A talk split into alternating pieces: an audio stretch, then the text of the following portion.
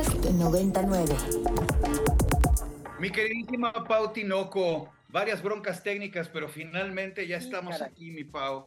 Ya estamos aquí y también nuestra invitada, que ya quisiera brincarme todo el, todo el preámbulo que pensaba soltarme para que ella nos hable un poco más. Siempre es de celebrar que salga un libro de cuentos, pero más aún cuando ese libro te deja al borde de la silla. Y ese es el caso de los cuentos de El libro de las costumbres rojas. ¿Cómo estás, Elisa? Mucho gusto en saludarte y que hayas aceptado esta invitación. Hola, Paola. Muchísimas gracias por la invitación. Es un gusto estar aquí. Mi querida Elisa, estás presentando un conjunto de cuentos que se encuentran enmarcados dentro de un concepto que me encanta, envenenados. ¿De dónde viene la noción de convertir tu relato en envenenado? Cuéntanos, Elisa, y bienvenida nuevamente. Gracias, Eduardo. Bueno, pues eh, son una serie de cuentos que, que, tienen mucho de cotidianidad, de ahí la palabra costumbres en el título. Me enfocaba en la cotidianidad, pero en una cotidianidad envenenada, ¿no? Quería mostrar ese en vez siniestro que tiene a veces nuestra cotidianidad, nuestra rutina.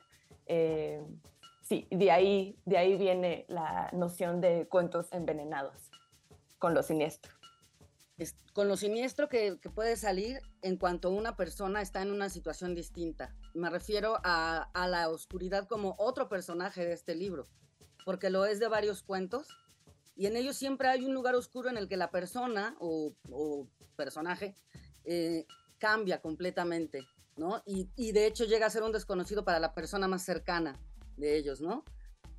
Sí, en efecto, creo que también muchos de estos cuentos tienen que ver con la transformación de personajes que de pronto en una situación peculiar se convierten en otra cosa y dejan de reconocerse. En ese sentido me interesaba mucho la noción de lo ominoso, ¿no? Cómo una misma puede ser desconocida, ¿no? Y cómo una misma puede no, no saber quién es, ¿no? O puede transformarse tanto que, que deje de ser la misma persona.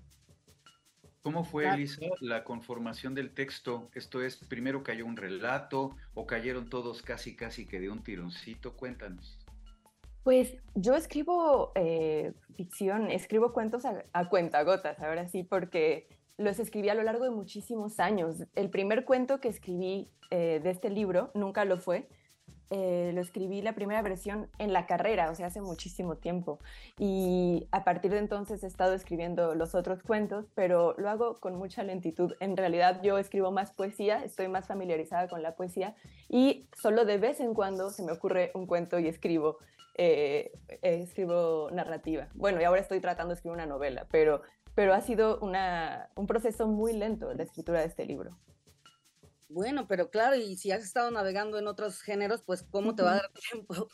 Pero sí, ella ya nos había deslumbrado, al menos algunos que, que ya la leímos antes, como el otro libro que escribiste en este editorial fue Principia, que es de poesía precisamente, y El Reino del Honor Lineal, ese me lo recomendó Miriam Moscona, quien respeto mucho, y en ah. efecto fue una grata, una grata sorpresa. Y por eso me, me daba mucha curiosidad leerte en las distancias del cuento, ¿no?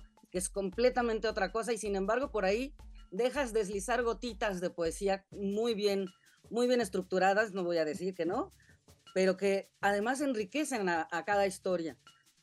Hay uno que es mi favorito, te lo quiero decir, es el de las, el de la costumbre de las placentófagas, donde también se cuela la oscuridad, debo decir, la gatita que va a parir a la parte más oscura de la cocina pero cuando lo lean van a saber a qué se refiere todo esto. Es un cuentazo, tengo que decirte.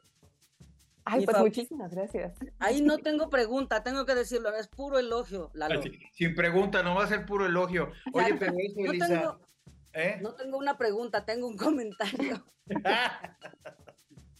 Oye, Elisa, pero eso, mantener la unicidad, por decirlo de alguna forma, entre los relatos, debe de ser una de las labores que implican como que releerse y volverse a leer. ¿Fue tu caso durante el proceso ya de conformación de lo que tiene que ver con el volumen como salió?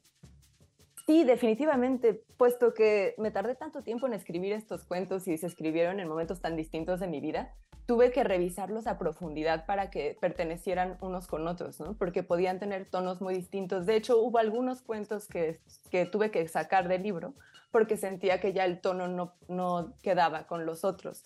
Eh, por ejemplo, justamente el, el, cuento que menciona Paola, eh, Las costumbres de las placentófagas, es uno de los últimos cuentos que escribí y creo que es bastante evidente porque es muy fragmentario, es muy extraño, la, la identidad está como atomizada, ¿no? La noción de una sola identidad desde un punto de vista desde el cual se narra un cuento se atomiza en una serie de voces que a veces se desdibujan entre sí. Entonces, ese, por ejemplo, es mucho menos clásico que algunos otros cuentos del libro, eh, como quizá el primero, ¿no? que es muy eh, clásico en un sentido de, sí, como que es una sola escena, etcétera pero, pero sí, tuve que trabajarlos mucho para que pudieran convivir unos con otros. Lo bueno es que siempre, eh, para mí, el, interés, eh, que, bueno, lo que siempre ha despertado mi inquietud por escribir cuento es lo siniestro. E, entonces casi todos mis cuentos tienen algo siniestro y eso hizo que fuera un poco más sencilla la organización del libro. Claro, pero es, por ejemplo, uno de los más actuales en lo que se refiere a temas. Por ejemplo, ahí tienes todo el tema de la maternidad, pero visto desde el lado siniestro, justo lo, que estabas comentando. Sí. sí, sí, sí, sí, claro. Como que quería resaltar. Ay, perdón. No, no, nada más eso. Eh, mucha investigación se nota. Y obviamente yo me fui a buscar todo lo que hablabas de los beneficios de la placenta. pero sí, continúa, perdona. Sí, claro, en ese cuento tuve que investigar mucho y también de hecho están estos fragmentos entre corchetes que son como pura investigación, básicamente, donde hablo de, las placentas. Y fue, la idea del cuento fue llevar a un extremo eh, inquietante la costumbre que en efecto existe de consumir la propia placenta después de parir, ¿no? En algunas, algunas personas, algunas también, eh, algunas uh, comunidades lo, lo hacen, ¿no? Entonces, yo quería llevar eso, pero hacia, hacia algo que es casi de, terror y que a la, a la, vez quería lograr una especie de comentario de, de, de clase, ¿no? De cómo quizá nos consumimos los unos a los otros. Prácticamente estamos hablando de historias que no los van a dejar igual, queridísimas lectoras, lectores que nos escuchan. El libro de las costumbres rojas, cuentos envenenados de Lisa Díaz Castelo, ya está en todos lados, publicado por Elefante Editorial. Es una pena, Elisa, que el tiempo se nos haya estrechado tanto, ya prácticamente tenemos que despedir el programa, pero nos emplazamos para conversar de nuevo muy pronto contigo y abundar sobre esto y otros trabajos que tienes. Por hoy, Elisa, muchísimas gracias, muchas felicidades y nos, nos veremos pronto para continuar conversando. Por supuesto que Sí, gracias Eduardo y muchas gracias Paula. A ti, hasta luego. Muchas gracias a Díaz Castelo, el libro de las costumbres rojas, editorial Elefanta. Queridísima Pau, ya casi nos vamos, pero cualquier cosa que nos quieras decir, por favor, adelante, tienes 14 segundos. Más comentarios sobre este libro en arroba Paola Tinoco en Twitter e Instagram.